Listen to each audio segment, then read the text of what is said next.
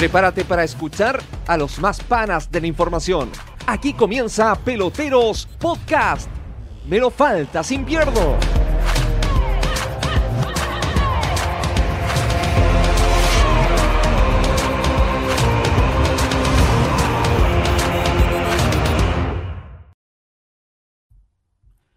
¿Qué tal? ¿Cómo les va? Bienvenidos todos a una nueva emisión de nuestro Peloteros Podcast, como ya se viene haciendo tradicional después de los partidos del equipo chileno en Copa Internacional, en este caso con la sufrida nuevamente y épica clasificación, si se quiere, de Universidad Católica en Copa Sudamericana ante Sol de América. Vamos a estar conversando de eso y de muchas cosas más, también de la clasificación de Coquimbo Unido, por cierto, de Unión La Calera y más. Así que pasamos rápidamente a presentar a los compañeros que van a estar hoy día junto a nosotros. En primer término, eh, contamos con Juan Pablo Ríos, como siempre. ¿Cómo te va? ¿Qué tal muchachos? ¿Cómo están? Mira, por mi parte, bien contento. La verdad es que en la previa yo esperaba que dos equipos chilenos clasificaran a octavos de final de la Copa Sudamericana y por suerte son tres. Coquimbo Unido, Unión La Calera y recientemente la Católica que nos da una alegría, en verdad al, fútbol chileno le da una alegría. A este alicaído fútbol chileno siento que le viene bastante bien un, un triunfo como este. Exactamente, bueno. Y alguien que también eh, sufrió bastante estos últimos minutos y en estas últimas semanas también con la clasificación a la Sudamericana y luego con esta clasificación a, los octavos de finales de nuestro amigo Felipe Rojas. Eh, ¿Cómo te va? Buenas noches, Álvaro. Eh, JP también sí, bueno, un otro partido sufrido de Universidad Católica. Eh, la verdad es que se, se, vislumbró por un momento, hay que ser realista, la eliminación, el un 0-1 en contra, con un jugador menos también, un pilar como es Valverde Huerta en la defensa, era un panorama adverso, pero entró Diego Buenanote, apareció ese Diego Buenanote del año 2016 que logró el campeonato y bueno, gracias a él en gran parte fue que Católica pudo llegar a la remontada y lograr esta clasificación agónica a octavos de final de la Copa Sudamericana. Exactamente, exactamente. Vamos a estar hablando en breve de eso. Y hoy presentamos a un invitado especial que viene y se une también a nuestro podcast y para nosotros es un gusto contar con él. Hablamos del destacado periodista Oscar Buch. ¿Cómo te va? ¿Cómo están, muchachos? Yo bien. Muy bien, contentos de tenerte aquí en el podcast. Oye, muchas gracias por la invitación. Estoy con los pelos de punta todavía con el partido, eh, no por lo bien jugado, sino por lo emocionante en los minutos finales. La gente de la Católica todo ha estado histérica. Me imagino a Felipe pegándose cabezazos contra la pared en los minutos finales, donde no le salió el gol a la Católica, y de repente le sale el gol, y me imagino que ya de tener su puesto asegurado en la San Pedrina todavía. Sí, yo la conduzco. Mira qué bien el conductor oficial de la San Pedrineta que ya eh, empieza a agotar sus cupos, así que pueden irse uniendo los que gusten. últimas, últimas, últimos asientos. Eh, bueno, sí, pues ya hablando de, aquello, eh, la épica clasificación, decíamos, de Universidad Católica sufriendo, incluso jugando mejor con un hombre de, menos durante gran parte del segundo tiempo. estuvo en desventaja con, claro, ese penal, como decía Felipe, de Valver Huerta, que termina en el gol de, de los 12 pasos de Nildo, Nildo, Nildo Viera. Eh, para marcar el 1 0 para el equipo visitante, Sol de América, el conjunto paraguayo dirigido por Sergio Ortemán. Pero reaccionó Católica, reaccionó Católica con un inspirado Diego Bonanote que, bueno, como bien es sabido, hace, hace largo rato ya que no tiene el protagonismo de otras épocas, pero que hoy apareció con un golazo de tiro libre para igualar el marcador 1 a 1 y luego, bueno, San Pedri, Fernando San Pedri una vez más, luego un remate José Pedro Fonsalía contenido a medias por el golero Escobar. Termina ya Boca de Jarro anotando el 2 a 1 y la clasificación de Católica que, bueno, se mete Felipe en los octavos de final y ahora eh, va a enfrentar un escollo que es interesante porque eliminó a un equipo laboreado como Atlético Nacional. Hablamos del River Plate de Uruguay, pero en tanto a lo que pasó esta noche en sacarlos de Apoquindo, ¿qué, qué, cosas se pueden sacar el limpio y qué otras tanto no, eh, Felipe, de este partido, esta clasificación cruzada? Sí, bueno, eh, yo creo que de partida decir que este partido no es de los mejores que ha hecho Católica en el plano internacional. La diferencia es lo que fue con Gremio en San Carlos de Apoquindo o lo que hizo contra América de Cali allá en Colombia. Eh, creo que, bueno, Ariel Holland hoy día dispuso de sus mejores jugadores, paró este esquema 4-3-3, que es el que ha venido eh, usando en los últimos partidos y que volvió precisamente el fútbol en nuestro país y también los torneos internacionales. Se la jugó eso día por eh, dejar fuera a Ignacio Saera, que estaba haciendo el reloj, como le decimos en, medio campo, y puso a Luciana Webb, un Luciana Webb que está retomando acción en, en las últimas dos semanas, había dejado atrás una lesión que lo había tenido al margen y lo puso él, optó por él para ser el único volante central del equipo. y bueno, la verdad es que no fue lo que esperábamos, siempre se ha hablado, yo creo que ustedes lo han escuchado también, lo han leído, de que Luciano Webb no es el mismo, el del campeonato nacional, que el de eh, Copas Internacionales. No sé eh, ¿qué, ¿qué, pasará con Luciano Webb en el plano internacional eh, jugando este tipo de torneos más competitivos, que en definitiva no termina emulando las actuaciones que tiene en el torneo chileno, siendo que es un jugador experimentado, que tiene jerarquía que jugó en un club como Racing de Avellaneda y lamentablemente no, no llena eh, el, el, paladar futbolístico jugando este tipo de partidos y hoy día creo que fue una demostración más de eso. Eh, Muy impreciso. Sí. Dime, JP. Sí, Felipe. No quería eh, interrumpirte, pero en esa misma línea sobre un jugador también que me parece que de pronto en, en el partido en sí tiene cosas un poco displicentes y, tampoco quiero echarle toda la culpa, pero lo de César Pinares, uno sabe que tiene calidad, uno sabe que ha hecho golazos en esta eh, campaña internacional, lo de gremio, por ejemplo, pero en el día de hoy siento que de repente hacía una de más, quería hacer el gol de la copa, como decía Charampa, y la verdad es que en instancias como las que estaba en la Católica, apremiado por el tiempo, porque tenía un gol eh, en contra y un hombre menos, la Católica no podía darse esos lujos. Entonces me da la sensación que, de repente Pinares trata de, no sé, de, sacarle brillo a su, a su calidad, que, que, la tiene y la demuestra fin de semana tras fin de semana en el fútbol nacional. De repente, eso sí, abusa. Eso es lo, lo que siento yo y a lo que quería apuntar en ese comentario de la web.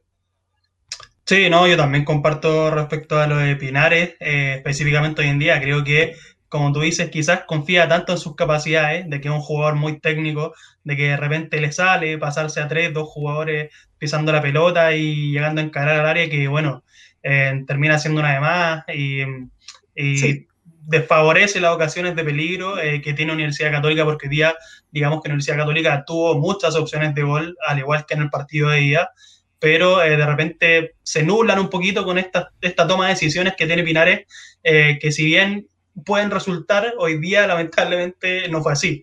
Y terminó perjudicando el primer tiempo de Católica hasta que Ariel Holland se dio cuenta y tomó la decisión de sacarlo para poner a Diego Bonanote, un jugador puesto por puesto, y que afortunadamente, como dije en, en el arranque del programa, eh, vimos a este Diego Bonanote que entró en modo 2016 y cambió totalmente el partido para, en, en beneficio él, de Universidad Católica. Eh, se llevó a profundizar de mucha mejor manera también. Eh, y bueno, son los partidos que, que tiene este Diego Bonanote que sigue demostrando que tiene calidad vigente a pesar de que no ha sido un, una opción recurrente ni tampoco de las primeras cartas que ha tenido Ariel Holland en este semestre en Universidad Católica. Pero en definitiva eso es un partido que fue difícil para Católica, eh, que estuvo contra las cuerdas con ese penal de, del equipo paraguayo y con la expulsión de Valver Huerta, pero eh, me quedo con eh, la resiliencia que tuvo para no bajar los brazos e ir a buscar la remontada. Era, un, era ir a hacer dos goles, tampoco era fácil porque el empate 1 a 1 no, no, no, servía para nada. y a pesar de eso, después del gol de Buenanote, que bueno, también se sacó un tiro libre espectacular, de los pocos que se la ha visto, porque la verdad yo no no, no es que bueno, no te sea un especialista en patear libres, pero eh, arriesgó con ese expediente y le terminó resultando. Eh, y claro, Universidad Católica siente ese golpe anímico, eh, también el empuje de Ariel Holland desde la banca, que bueno, se paró ahí, estuvo al borde de la cancha durante todo lo que restó de partido, y Universidad Católica llegó a, a, hacer, a lograr la, la, hazaña, como lo fue también en ese partido contra Inter de Porto Alegre, que a pesar de tener un escenario muy desfavorable en su búsqueda de la clasificación a esta Copa Sudamericana, empujó hasta el final y terminó encontrando el premio. Es eh, algo que también es hoy día, es algo que eh, se le dio también en ese partido con América de Cali, que desafortunadamente terminó un empate, pero recordemos que Católica pudo haber ganado ese partido con un penal errado de Luciano Webb y también con un gol anulado a Valver Huerta. Entonces, creo que eh, pese a que Católica no debiera pasar estas penurias contra equipos que en el papel son de menor rango, eh, se le puede rescatar que si eh, no bajó los brazos, salió a buscarlo y bueno, ahora contra River Plate de, Uruguay va a ser una llave sin dudas también muy complicada, un equipo que eliminó al Atlético Nacional, uno de los candidatos que, que presentaba esta copa. Y vamos a ver también cómo afronta Católica la llave. Está la llegada de Juan Fuentes. Eh, veremos si, si logra calzar con los tiempos para ya estar disponible en esa serie. Hoy este equipo de River Plate ya eliminó a la Católica en la Copa Sudamericana en el 2014. Le ganó acá en Santiago y le ganó allá en, en Uruguay.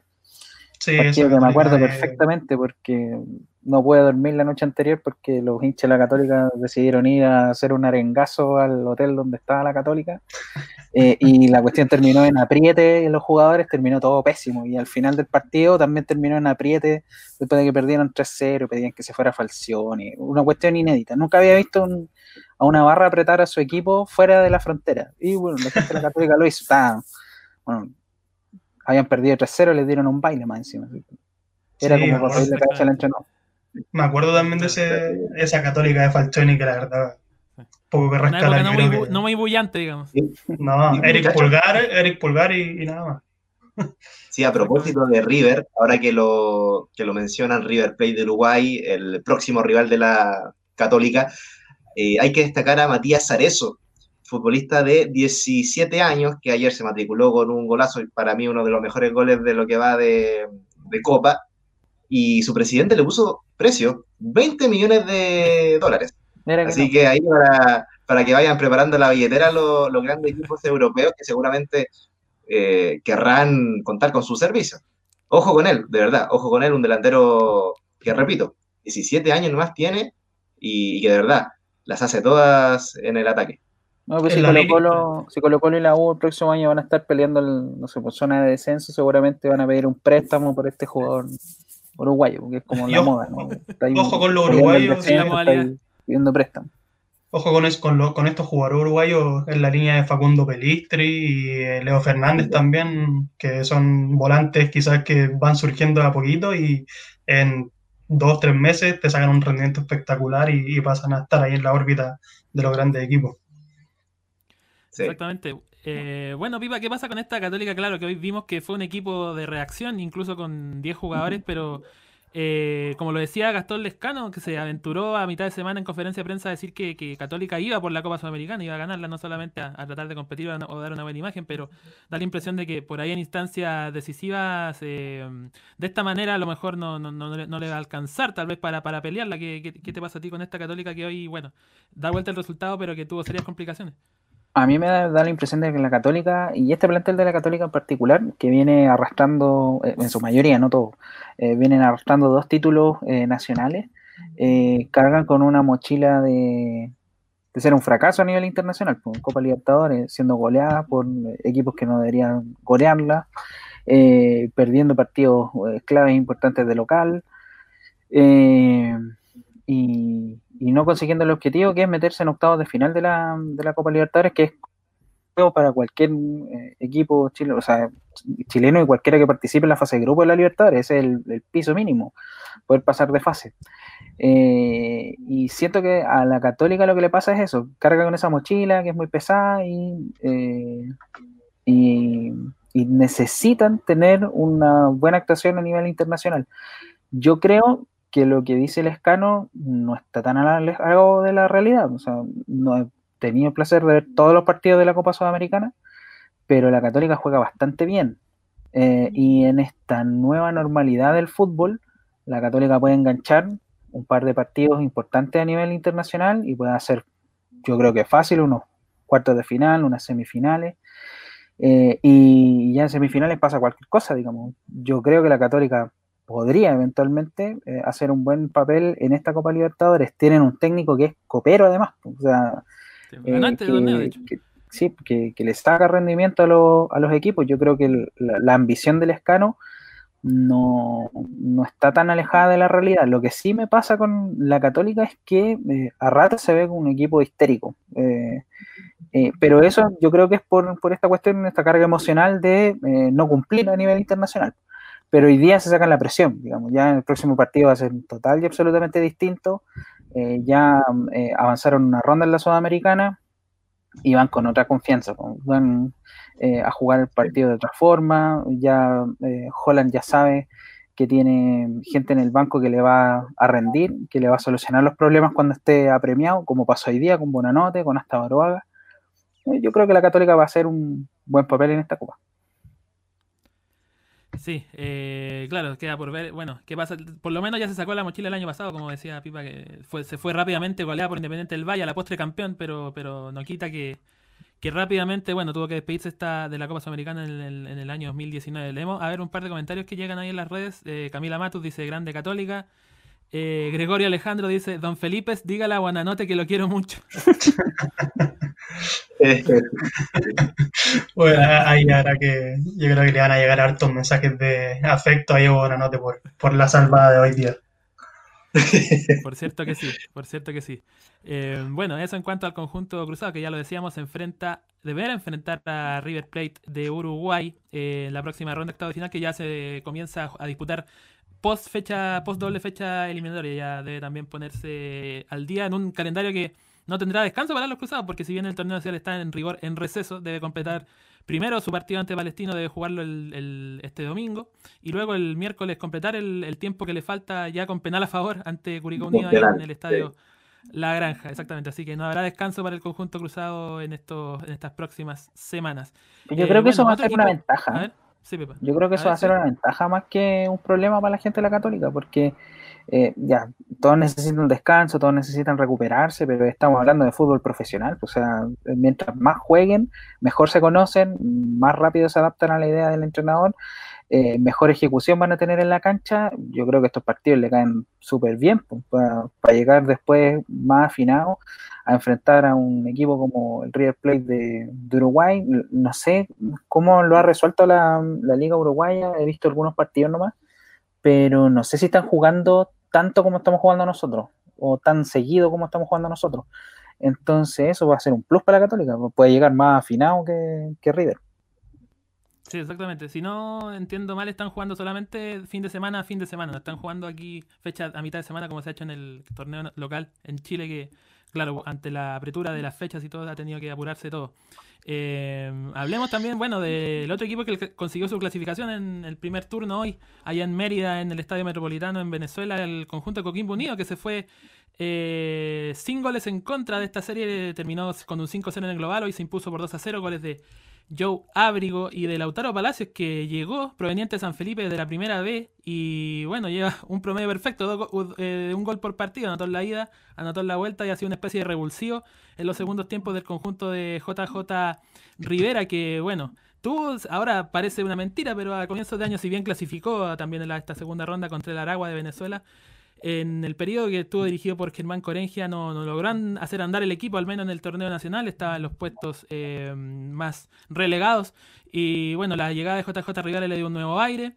Eh, se partieron algunos jugadores como Martínez Pinto, que volvió a Ñublense, llegó a Taro Palacios y bueno, ahí fue rearmando la estructura, eh, fue consiguiendo mejores resultados a nivel local y lo ratifica hoy a nivel internacional con un equipo que, claro, se puede entender que la liga venezolana todavía sigue estando a un, peldaño más abajo que la chilena, que pese a que pesa los y resultados de los últimos años, ¿no? Pero no deja de ser porque si bien eh, Estudiantes de Mérida estuvo en un grupo bastante disparejo en la Copa Libertadores, donde Racing de Avellaneda y Nacional de Montevideo se escaparon y luego ellos ante el, versus Alianza Lima dieron pelea solamente por el tercer lugar para este Copa la Sudamericana, es un equipo que estuvo en Copa Libertadores, así que también no deja de ser meritorio la clasificación del conjunto Pirata a los octavos eh, de final, donde deberá enfrentar a Sport Huancayo, equipo peruano que eliminó a Liverpool de Uruguay y que, mm, bueno, tenía, tiene a su favor en, tiempos, digamos, normales, no pandémicos como los que vivimos, el factor altura, que en este caso se anula porque muy seguramente el partido ahí en Perú se va a jugar en Lima, así que se anula ese factor que son cerca de 3.200 metros sobre el nivel del mar, que si bien para el equipo chileno no suele ser tan factor como, no sé, los argentinos, los brasileños. En esta instancia igual, igual pesa, ¿no? Así que se prevé una serie pareja contra un equipo que uno puede decir no tan acostumbrado, si bien en los últimos años ha tenido participaciones internacionales de manera consecutiva, sobre todo en esta Copa Sudamericana, y hoy es el segundo clasificado en la, tabla acumulativa del, torneo peruano. Eh, hay que ver cómo se desempeña el conjunto de la cuarta región en esta próxima llave que puede entregar eventualmente, si también ellos pasan y la calera hace lo propio, puede entregar un duelo chileno en eh, cuartos de final, pero habrá paño que cortar antes de ver, de ver eso. Eh, ¿Qué pasa con este conjunto coquimbano? JP que, bueno, eh, ratifica su, su, superioridad en esa serie ante Estudiantes de Mérida y, bueno, se mete con, toda categoría en los octavos de final. También un, hecho histórico, ¿no? En su, en, una, en su segunda participación internacional en la historia ya logra esta clasificación entre los 16 mejores, en este caso de la Copa Sudamericana. Mira, yo siento a priori que Estudiantes de Mérida era un rival al menos eh, accesible para Coquimbo Unido no sé, o sea, mil veces mejor que le toque un equipo venezolano a Sao Paulo, Lanús, un Peñarol, Vélez Sarfield, qué sé yo. Siento que en esta pasada le, le tocó un buen sorteo, pero ojo, ojo que a Huachipato, por ejemplo, también le tocó Fénix, que es un equipo discretísimo de la Liga Uruguaya y no pudo sacar ventajas. Aquí el cuadro de el Coto Rivera sí aprovechó las licencias que el eh, cuadro de, el equipo de estudiantes de Mérida sí entregó y terminó apabullando definitivamente con un 5-0 global y, ojo, que, que, despacha a otro equipo venezolano. En la primera ronda lo había hecho también con Aragua, ya en un resultado global de 3 a 0. En lo, en lo general, me parece que Coquimbo Unido absoluto dominador de esta llave, bajo, mm, yo no siento que haya mayor discusión en eso. Eh, sacó muy buena ventaja en lo futbolístico, en lo numérico, eh, con rendimientos importantes. Lo hablábamos también, lo de Lautaro Palacios, un hombre que llegó hace cosa de días nomás allá al Puerto Pirata y que ya se matriculó con dos goles en esta mm, llave.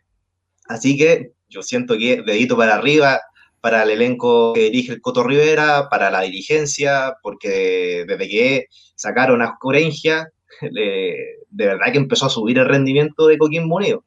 Yo creo que también, ojo con eso, ojo con eso, porque Coquimbo Unido de verdad que ha elevado su rendimiento de manera exponencial. Si bien en el torneo nacional no ha sacado tantas diferencias, al menos en la Copa ha cumplido. Ahora le va a tocar Sport Huancayo, vamos a ver cómo van. No hay que subestimar al elenco incaico, siento que hay que ir paso a paso, pero si juega como jugó en esta llave, Coquimbo Unido tiene muchas chances de pasar.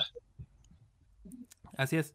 Eh, como lo ves tú, Hablábamos, bueno, le hemos hablado latamente esto, este Coquimbo reconvertido de la mano de JJ Rivera y que ha quedado del lado, si se quiere, más abierto del, del cuadro en el, en el caso de la Copa Sudamericana em, y tiene algunas chances por ahí, bueno, de, enfrentar esta llave en Tahuancayo también con el ánimo arriba, bastante crecido por esta clasificación y por ahí soñar con, meterse entre los ocho mejores. No sé, no sé qué te parece a ti.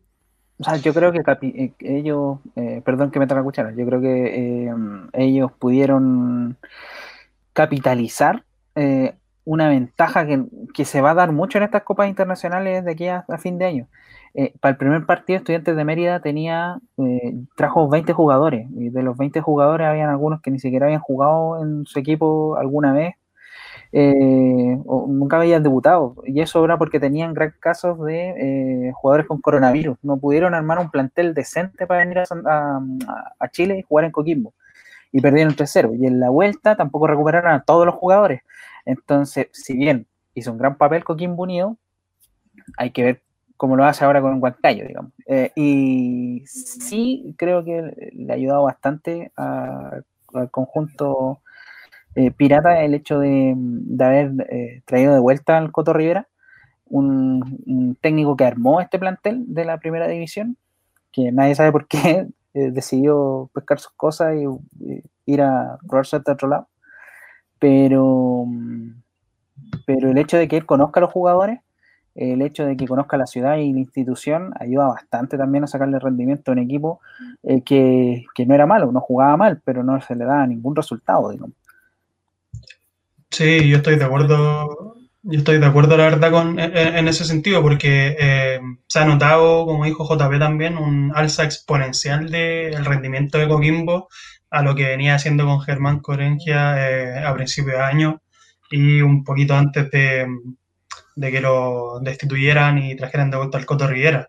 Creo que, eh, que Rivera es un, gran, es un gran entrenador, es un gran entrenador, creo que es de los buenos técnicos que tiene el fútbol chileno, que son chilenos, y eh, que puede llevar a este Coquimbo a eh, hacer una campaña similar a la que logró el año pasado. Coquimbo el año pasado tuvo una buena campaña en el Campeonato Nacional que le costó incluso eh, clasificarse a esta Copa Sudamericana. Y eh, ahora también desde que volvió el Coto, tuvo esta llave favorable contra Estudiantes de Mérida, como hacía el Pipa también, contó con esta ventaja de que el equipo venezolano no haya podido venir con plenitud de su plantel y haya tenido que traer bastantes juveniles que terminaron jugando ahí en el Sánchez Rumoroso. Eh, pero bueno, son cosas que se aprovechan. Coquimbo lo supo aprovechar, supo imponer la localidad primero que todo en esa ida y hoy día lo capitalizó con un 2-0 que en tierras venezolanas nunca es fácil. Nunca es, fácil jugar eh, con las condiciones del clima que hay allá, la humedad, todos estos factores que de repente influyen en el rendimiento de un equipo, pero Coquimbo lo sacó adelante y de muy buena manera. Como, como digo, Coto Rivera le ha sacado trote nuevamente a jugadores como Rubén Farfán, como Diego Abrigo, eh, como Diego Vallejo, incluso ahí en, siendo el, único delantero en desmedro de Mauricio Pinilla. Eh, la línea defensiva también ha estado muy sólida, muy aplicada. Me ha tocado ver hartos partidos de Coquimbo últimamente. En el plano local, si bien no ha podido despegar todavía de la situación eh, complicada que está, le ha podido sacar resultados importantes como un triunfo a Wanderers, el empate el fin de semana pasado a Unión Española en los últimos minutos. Eh, así que creo que de la mano de Rivera va bien encaminado este equipo pirata y habrá que ver ahora cómo sortea la llave con Sport Huancayo, un equipo peruano del que no hay que fiarse tampoco. Yo creo que no hay que fiarse de ningún equipo que está en la Copa porque eh, para estar en Copas Internacionales tienes que tener tu grado de, em, de, Tienes que tener algo que te llevó ahí, ya sea rendimiento futbolístico, empuje, em, cualquier factor que pueda influir es porque estés en una Copa Internacional, es porque eres un equipo competitivo y que sabe ser competitivo y en estas llaves de ida y vuelta eh, eh, es importante también saber sacar diferencias primero para poder cerrar después con eh, un resultado más cómodo, que fue lo que supo hacer Coquimbo, que en el papel de los cinco chilenos en competencia es el que lo resolvió de mejor manera, porque a Católica se le complicó a Unión La Calera, si bien el partido con Tolima fue parejo, estuvo tenso hasta el final porque era un empate que, con un gol lo dejaba eliminado.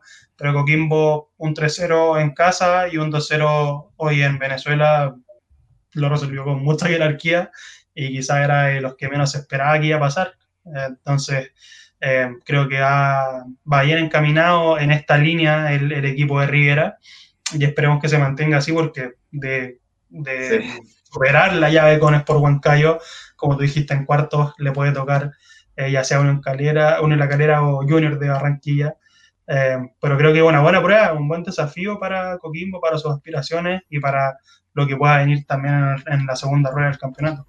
Se vienen los Viking 5, ¿no? los Viking 5 en el Mario Alberto Kempes de Córdoba. sí, ojalá con público también. Pues. Sí, veremos. Está difícil, está difícil. Sí. Eh, llegan más saludos. Mira, más coletazos de la clasificación cruzada, Pipe. Eh, Puerto Ebrio dice, esa cara de felicidad llena de facha, don Felipe Rojas. Eh, Gonzalito E dice, buena cabros, un abrazo al equipo. Gracias. así es, bueno, Coquimbo Unido, clasificado a los octavos. Y también clasificado a los octavos con mucho más sufrimiento, por cierto, que el equipo pirata fue el cuadro cementero, Unión La Calera que fue hasta el estadio Manuel Murillo Toro de Ibagué y logró su clasificación. Eh, comenzó cayendo con un desafortunado gol de Hamilton Campas en minuto 36, pero luego sobre el final de la primera etapa lo igualó Andrés Viche, que está en estado de gracia, si se quiere, y hoy, y, bueno, la jornada del martes también convirtió su gol a nivel internacional y luego en el segundo tiempo fue a la antigua, como se dice por ahí, ¿no? De aguantar el chaparrón, de resistir, de sacar la pelota lejos y finalmente, ahí en tierras colombianas, el conjunto de Juan Pablo Boivoda logró también su pase a los octavos, donde enfrentará al difícil equipo de Junior de Barranquilla, un, reducto y una ciudad siempre difícil para ir a, abordar una serie internacional. JP, bueno, lo hemos elogiado en reiteradas ocasiones al equipo de Juan Pablo Boivoda, su funcionamiento, cómo le saca rendimiento a los jugadores y bueno, eso también más allá de, la, de las circunstancias o de cómo se ha dado la clasificación se ratifica en este, en este pase a la ronda de los 16 mejores en Copa Sudamericana, ¿no? Absolutamente. Y antes de, quizás entrar en el comentario general, quería mm, eh, acotar, y no porque yo sea del Bio, ni mucho menos, pero siento que el equipo con Juan Leiva cambia demasiado. Esa es la percepción que tengo No sé si ustedes eh, sienten o creen lo mismo, pero... Es que está afinadito. Sí, en el partido de ida, eh, Juan Leiva no estuvo y de verdad que, que se le dio bastante complicado el, el, el encuentro a la clera. Quizás no, no, hubo una superioridad de, de Tolima eh, y, el, y, el, partido de verdad estuvo bien equilibrado, pero tampoco el equipo cementero pudo sacar grandes diferencias. Entonces yo siento que, que lo que Juan Leiva te entrega es trajín, es corretear al rival, es entregar a la, dejar la piel hasta el último minuto. Y, y, siento que de verdad, lo de Boivoda, nadie lo discute. Y, y, en general lo de Unión La Calera, hace varias temporadas ya que ha venido invirtiendo bien, ha venido contratando buenos jugadores eh, y por supuesto le está achuntando con los técnicos. Ojo, con lo de Paco, Paqui, Paqui, Paqui Menellini, ¿verdad? eh, Paqui, Paqui. El Paqui eh, ahora con Boivoda, de verdad, muy buenas campañas. Y, también hay que destacar el alza que, ha sostenido Andrés Vilches, un delantero que, por cierto, ha sido bastante discutido, eh, resistido en Colo Colo, en la Católica, y que ahora en, Unión la Calera me parece, y no sé si estoy exagerando, pero está encontrando quizás esa versión que uno le conoció en Guachipato, cuando de verdad era un, delantero que prometía, ojalá por el bien incluso de la selección, ¿por qué no? Para tener otra alternativa. Siento que, es bueno este presente de, de, Andrés Vilches, pero en lo general, bueno, repito, Unión La Calera muy bien, supo jugar un partido de manera copera, no, no se amedrentó ni, ni siquiera por jugar ahí con toda la humedad en el estadio de, de Dolima. Y claro, como le decía Felipe también en el comentario anterior, incluso pudieron haberlo perdido en una pelota que, que, pegó en el palo ahí, por poco no, no se van para la casa el, los, los, cementeros, pero que alguna vez nos toque a los chilenos. Esa es la, la, premisa, con eso hay que quedarse y nada, aplausos nomás para, para Galera que, que se llevó un resultado muy bueno, muy bueno desde, desde Colombia. Exactamente. Bueno, eh, Pipa, bueno, se ha visto ya en, este regreso de Calera a Primera División desde la temporada 2018 una, una consistencia, ¿no? Si bien con altos y bajos el, ese año 2018 logró clasificarse a la Copa Sudamericana, luego hizo un buen papel, avanzó una ronda, quedó eliminado por penales ante Mineiro, y luego ahora en este 2020 llega a los octavos de final bajo la mano argentina, ¿no? En la, hablamos de la administración y también en la cabina técnica, que se puede ver que hay cierta inversión, hay cierta preocupación porque este equipo, bueno, obtenga resultados deportivos, eh, cosa que se está logrando y en la punta del torneo nacional y clasificados a los octavos de final de Copa Sudamericana. Chuta, disculpe, ¿dijiste pipa o pipe? pipa. Sorry. ya, eh, eh, me parece que lo, lo, están haciendo bien los argentinos, digamos. Eh, sí tienen una estructura de, club como, como, la tiene Defensa y Justicia, ¿ya? que no son equipos grandes, pero se la están arreglando para estar ahí, para competir, no para ganar un título nacional, pero para meterse en copas internacionales, ganar platita, avanzar un par de rondas y ver si se puede llegar un poco más arriba. Eh, el único problema que yo veo en este Unión La Calera es que están en, en una encrucijada importante los hinchas más que cualquier otro. Porque estos dueños argentinos están armando el club a su pinta, sin respetar la identidad de la institución. ¿Ya? Y de hecho le sacaron la insignia de, el escudo, claro. El escudo de Unión La Calera, lo sacaron de la camiseta y pusieron una cuestión que se hizo en Canva en cinco minutos. Un engendro, si se quiere. Sí. Eh, entonces, los, para los hinchas de la calera debe ser una cuestión súper rara, porque esperaste toda la vida jugar eh, torneos internacionales, lo estáis empezando a jugar, te está yendo bien, porque no soy el candidato a, a avanzar ninguna ronda y estás avanzando ronda, pero a costa de qué? Pues, a costa de perder la, la identidad como institución. Bueno, algo que va a tener que resolver los hinchas de la calera. Yo no soy hincha de la calera, así que no estoy en esa camisa de once varas pero tengo a mi gran amigo Guagua González, que está ahí sufriendo todos los partidos de, de Unión La Calera, y él sí que está metido en esa encrucijada. Pues, o sea, sigo celebrando, eh, obvio que sí, pues sí es mi equipo, pero a costa de qué? Pues, o sea, voy a perder la identidad siempre.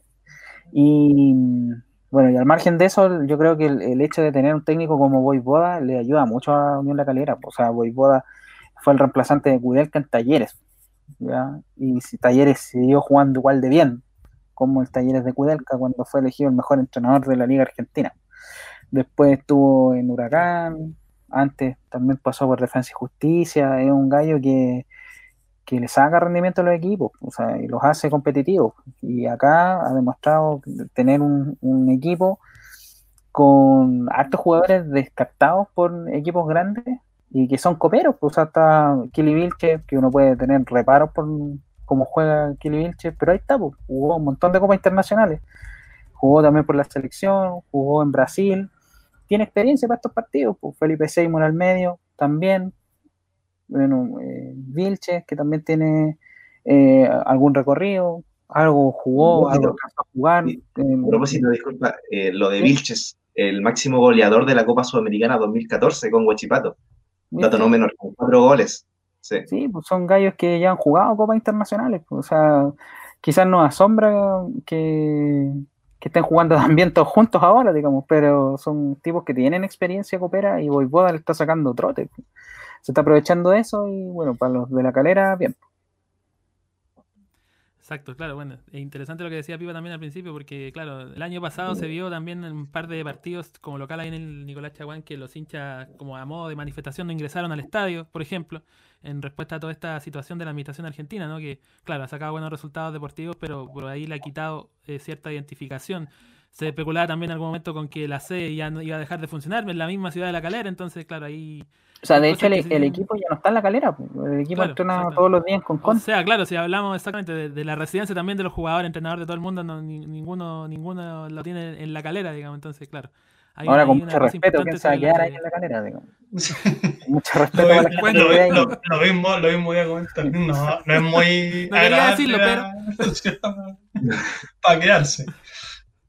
Y los alrededores tampoco, bien, fome, bien fome el lugar. Un saludo a todos los amigos caleranos. Sí, con respeto, con, todo, respeto, con todo respeto. Eh, a ver, llega algún comentario. Mira, más. Eh, Paul Morís, eh, con, ahí con una foto de la San Pedrineta, dice: Saludos al gran Pipe. Tiene su fanaticada del amigo Rojas. ¿ah? bien, bien, bien. Eso en cuanto al, al conjunto calerano que también, obviamente, consigue su lugar en los octavos de final. Y enfrentará, ya lo decíamos, a Junior de Barranquilla. Y viene por el mismo lado de Coquimbo Unido. En caso de pasar ambos, que se puede llegar a dar, digamos, se puede especular con eso, se enfrentarían en un eventual de cuartos de quería, Sí, sería. Quería sí, Pipe. Apuntar algo respecto a lo de Andrés Vilches, que si bien quizás está un poco estigmatizado de que no es de los mejores delanteros del torneo chileno. Eh, la otra vez leía unos comentarios que le encontré bastante sentido de que eh, quizás ahora se está reencontrando con su mejor nivel, con ese nivel que está mostrando en Huachipato, porque netamente está jugando en su posición. En Universidad Católica, en ese paso que tuvo en el año 2018, Beñat San José lo probó de puntero derecho, de puntero izquierdo, y nunca de centro delantero, que es donde más se siente cómodo. Andrés Vilche es un delantero, es un 82, que se ubica ahí en el área, se mueve bien dentro del área y aprovecha bien las situaciones, siempre se posiciona bien entre los defensas para incomodar, para aparecer ahí en una segunda pelota. En Colo Colo el año pasado Marisara lo puso un par de partidos de nuevo y también rindió, le hizo un doblete a la UC, me acuerdo, en, el clásico ahí en el Monumental. Entonces creo que es de estos jugadores que, como dice el dicho, creo que el... Ay, se me fue. El de la. El, el, del mueble en el link. No sé, qué tenía en la mente el mueble en el link, eh, no sé, usted en la cocina. El refrigerador en la cocina. Eh, claro, entonces eh, Andrés Vilche no es área, eh, ponlo ahí como centro delantero y Juan Pablo Cuba le ha dado esa responsabilidad. También después de, de un buen, de, uno, de buenos delanteros que pasaron el año pasado, como fue Marcelo Larrondo y Walter, y Walter Bock. Entonces creo que ha respondido a esa confianza Andrés Vilche, aunque llegó un poquito resistido. y la, la ha terminado dando beneficios importantes tanto a nivel local como en Copa Sudamericana. Sí, bueno, y el 2018, sin más lejos, si bien no tuvo todo el protagonismo, pero hizo un gol importantísimo para el título también. Pues. Sí, también, a lo, eh, de Conce, si no recuerdo mal, ¿no? Claro. Sí, fue ese golazo, o golazo porque, por la importancia, pero claro, también tuvo ese gol. Fue el único que marcó de esto en el año, pero fue uno de los más importantes en esa gesta del título. Y a propósito, a propósito antes de cerrar el, capítulo de, de, Calera, ojo que falta el Sacha Sáez. Uno sabe que está ah, lesionado. recuperándose de la lesión. Sí, lamentable, pero, pero podría ser una alternativa también, más allá de lo, de lo resistido también que, que, fue en su momento. Exactamente, bueno, eso en cuanto a los tres equipos chilenos que ya han conseguido, ya hemos reiterado su clasificación de los octavos de final. Repasamos las llaves, todas las llaves para que dejar la información completita, completita. Fénix de Uruguay, que eliminó a Guachipato, se enfrentará a Independiente, que dejó en el camino Atlético Tucumán en dólar argentino. Bolívar se va a enfrentar a Lanús, que tuvo, como decíamos, esa clasificación épica ante Sao Paulo en el Morumbí. River Plate de Uruguay ante Católica. Vélez Arfield ante Deportivo Cali. El equipo de Alfredo Arias, que pasó ante Millonarios por penales. Eh, Bahía, que eliminó a Belgar de Perú, se enfrenta a Unión de Santa Fe, que derrotó a Emelec. Otro equipo copero también que se queda en el camino en esta sudamericana. Defensa y Justicia ante Vasco da Gama. Eh, Junior de Barranquilla ante Calera y Coquimbo Unido ante Sport Huancayo. Serán los octavos de final de Copa Sudamericana que se reanuda eh, la semana post eh, doble fecha eliminatoria luego de que Chile enfrente a, a Perú y a Venezuela. Eh, bueno, muchachos, para la parte final de este capítulo de Peloteros Podcast, bueno, la presencia de Oscar Buch también tiene relación con el proyecto que él lidera, ¿no? En, en Spotify lo podemos escuchar con su podcast también, esas pequeñas capsulitas llamadas 90 segundos de fútbol, que, bueno, también han tenido importante difusión a través de las plataformas de peloteros. Y bueno, nada, eh, también los muchachos seguramente querrán hacer sus consultas, pero parto yo de, preguntándote, digo, ¿cómo nace esta idea de, encapsular pequeñas historias, pequeñas cosas de la historia futbolera mundial en esos, en esos eh, pocos segundos, esos pocos minutos de, podcast para también lanzar las redes y ahí también difundir ese, ese proyecto? ¿Cómo, ¿Cómo nace la idea de estos 90 segundos de fútbol? Me encantaría contar una historia romántica sobre esto. decir, que es una gesta eh, de periodismo deportivo que va a quedar así como en los anales de la historia, pero no, no es así, no es eso lo que les voy a contar. Estaba de verdad aburrido en mi casa, desempleado y toda la cuestión, estoy aburrido con una cabra chica todo el día gritando, papá, quiero esto, papá, quiero esto otro, y de repente, ¿cacháis? Que tenéis que hacer algo para no volverte loco nomás.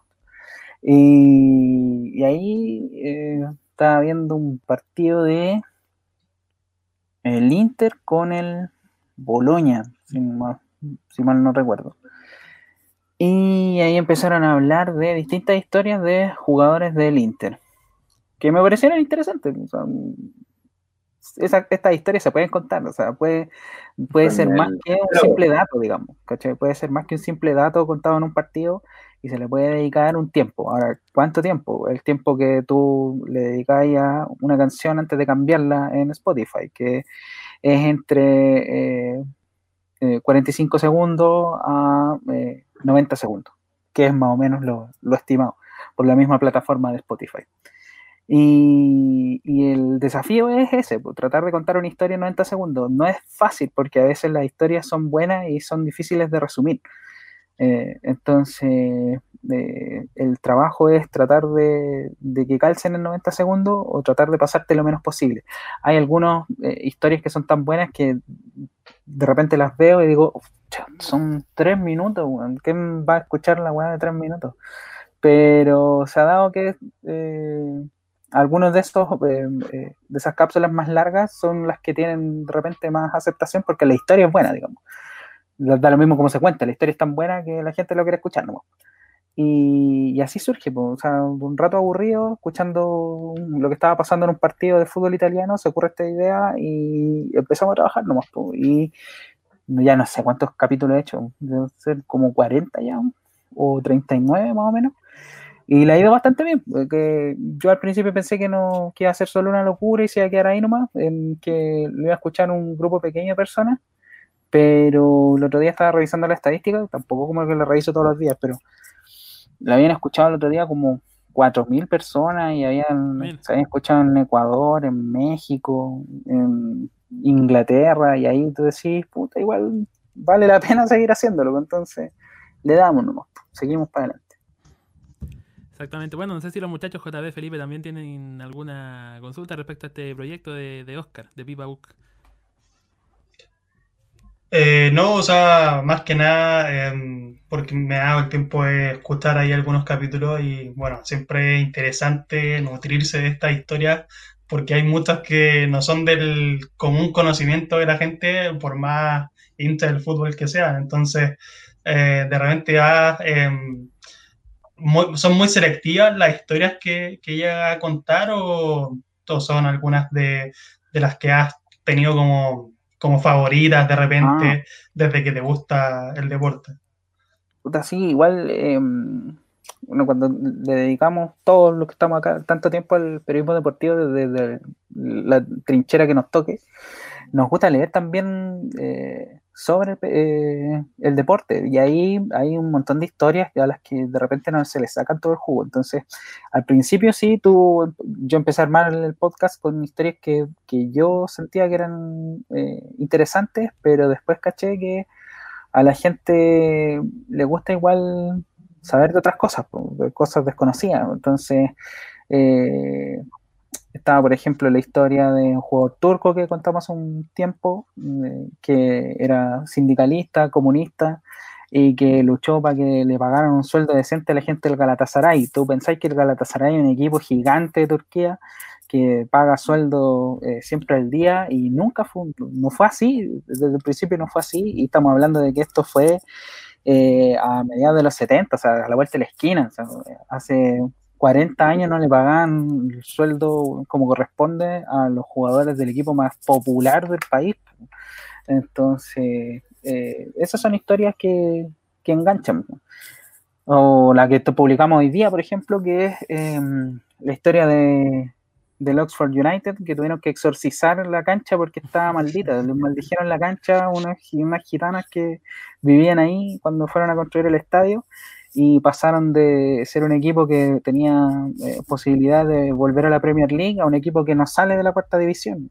y tuvieron que llamar a un cura para exorcizar el terreno de juego eh, sí, pues uno trata de, elegir historias que a uno le gustan, pero de repente hay historias que son mejores que las que a uno le gustan. Eh, y ahí tenéis que darte el trabajo igual de leer, de buscar y ver qué es lo más interesante para ver si enganchan o no. Pues igual esto es ensayo y error. Pues hay algunas que son buenas historias y que no han enganchado, y hay otras que a mí me parecen que no son tan buenas y enganchan harto.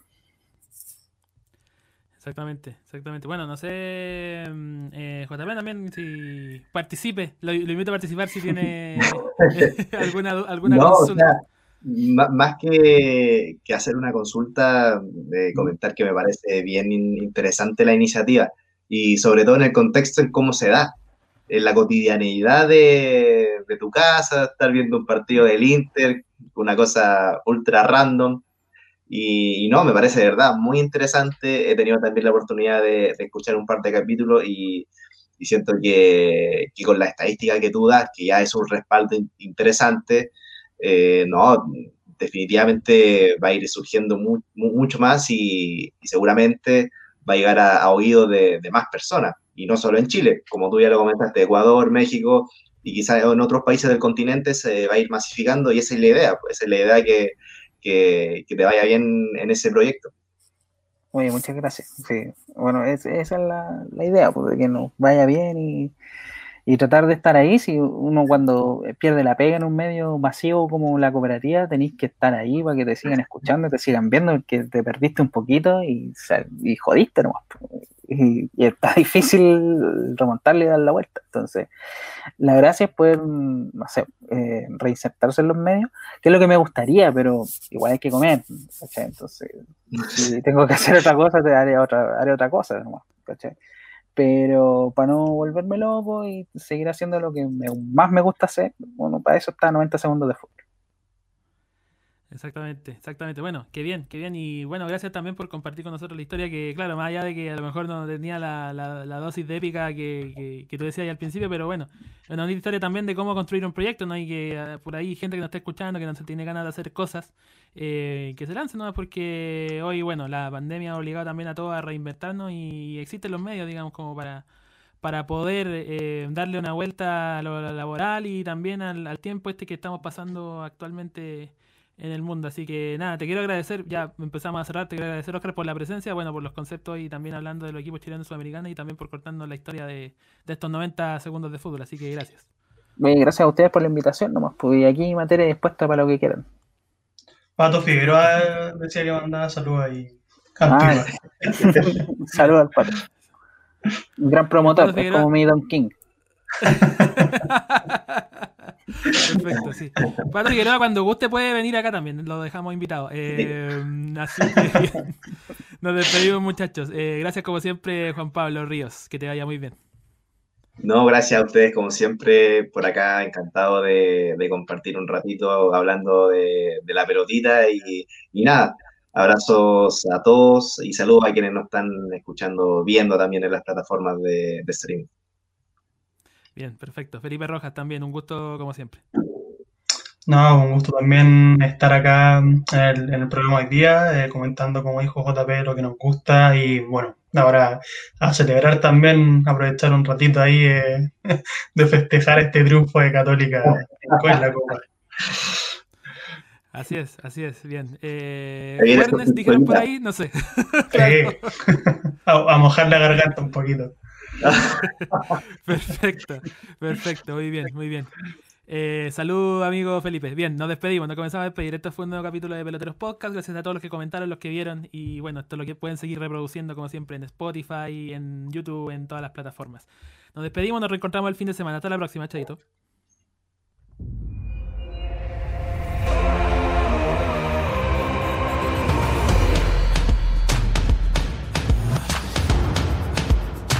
Aunque no te pregunté, buenos datos, mi pana. Esto fue Peloteros Podcast.